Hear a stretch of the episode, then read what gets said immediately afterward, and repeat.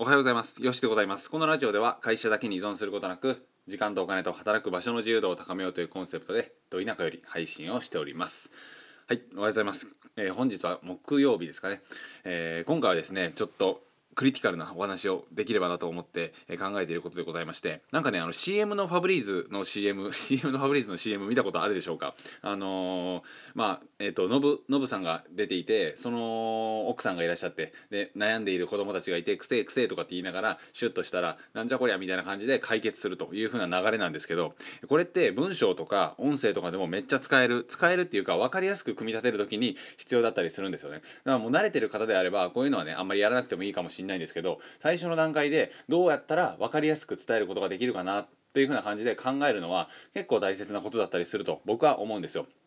あんまりねそのテクニックに溺れてしまうっていうのは良くないかもしれないんですけどやっぱりねせっかく書いたことであったら伝えたいじゃないですか。うまいこと最初は多くの人にね伝えたいと思うと思いますのでここのポイントを今回はご紹介させていただければなと思います。最後まで聞いてくれるし、えーちゃんと読者さんも読んでくれるというふうな状態になる方法ですね。それがファブリーズから学べるというやつです。でファブリーズの CM をちょっと振り返ってみると最初はねみんな臭い臭いとかって言って、えーまあ、布団が臭かったり部活の靴が臭かったり体操服が臭かったり、うん、で汗まみれで絨毯の上歩いたりとかっていう風な感じの臭いっていう風なやばいところの状況を紹介していくわけですね。でそこでみんなが悩んでると。ここに痛みがあってどうすりゃいいんだってみんなが悩んでると。そうするとママがやってきてこのスプレーでファブリーズでシュッとやれば全てが解決するみたいな感じで出てくるわけですね。そして、えー明るい未来を手に入れるという風な感じになるんですがこのポイントとして挙げられるのは悩み悩みがあると。そしてどうすればいいのか分かんない。で出てきて一発で解決。っていう風なのが一番分かりやすい方法なわけですよ。例えばダイエットの商品とかでもその商品が売れる理由としては、まあ、みんながデブで悩んでいると。デブっていうとあれですけど口が悪いですけど、えーぽっちゃりして悩んでいると。じゃあどうすればいいのかどうすればいいのかってみんなが悩んでいるところにこれを飲めば大丈夫なんですみたいな感じでいかにも怪しいそのサプリメントとかうん、まあ、HMB とかあるじゃないですか、まあ、HMB が怪しいとは言わないですけど基本的にはそういう風な流れですぐにいかに解決できるかっていうのが挙げられるわけですね。いかに簡単にいかにすぐっていう風な感じのものを提供することによってそれにみんな群がってしまうと群がってくるというわけです。なのでファブリーズの CM ってぶっちゃけ最強なんですよ。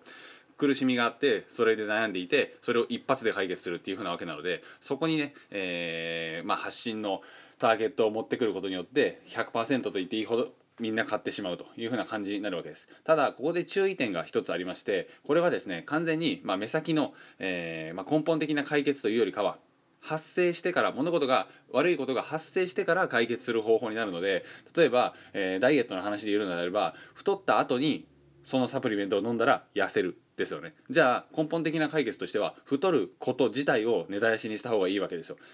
ファブリーズで言うのであれば臭い物体を発生させないことが根本的な解決になるわけですね。でもこっちを延々と語ってしまうと今も感じたかもしれないですけどちょっとね堅苦しいんですよね。あのいやいや分かってる。確かに分かってるんだよ。ダイエットする前にあのこういうポテチとかねハンバーガーとか食べたらいけないのは分かってるんだよ。でも食べちゃうんだよみたいな。そういう風な人がやっぱり多いですし僕もそうなのでここだけに訴求していくとヒットする層っていうのがかなり減ってしまうっていうのがデメリットとしてあります。ただ、あのできればですねやっぱね僕はこっちを伝えていきたいというふうな感じのことを思っていてだってあの太ってから解決する方法なんていくらでもあるわけじゃないですか。でしかもそれは短期的にあの方法で痩せたとしても根本的なものが変わってなければまたねダイエットしてしまうしないといけないような体に戻ってしまうんですよ。俗に言うリバウンドってやつですけど。なんでそういう言葉があるかっていうとやっぱりねあの表面上小手先のテクニックで短期的に痩せようとしてしまっている人がまあ、もしかしたら耳が痛いかもしれないですがそういった人がやっぱり多いからこそいろんなねダイエット産業にお金が流れ込んでいってしまうわけですよね。うん、あれやこれやとなんだそのダイエット方法はみたいな。もういろんなダイエット方法あるじゃないですか。全部でもあれ表面的ですよね。って言ったら怒られそうですけど全部そんな感じじゃないですか。いろいろいろんなサプリがあっていろんな運動があっていろんなダイエット方法があっていろんな筋トレがあるんですけど根本的な大切なところといえばやっぱり食事なんですよね。健康的な食事。低脂質。高タンパク、うん、しっかりとこれを取る。それを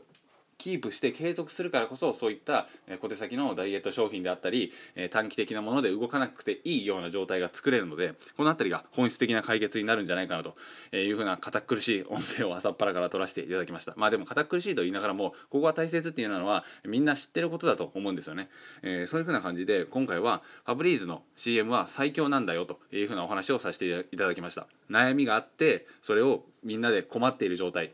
そこでママが現れてシュシュッとやるだけで全てが解決するという流れですね。これを Twitter であったりラジオであったりブログの中でも出していくと少しずつ読みやすい文章になっていくっていうのは間違いないからと思います。ただそこには落とし穴がありまして短期的に動きすぎるとダイエット業界に お金をね垂れ流す人のようにどんどんねあの小手先のテクニック次はこれあ次はあっちみたいな次はこのダイエット方法みたいな感じで終わりがない戦いに入っていってしまってリバウンドをね抜け出すことができなくなると思いますのでこの辺りはぜひぜひ注意をしていただければなとそして僕もこの辺りを注意しながら今後ともねまあぬるくダラダラと生きながらも気を引き締めながらやっていきたいと思います。というふうな感じで今回は以上でございます。では本日も一日頑張っていきましょう。田舎よりよしがお届けしました。ありがとうございました。さよなら。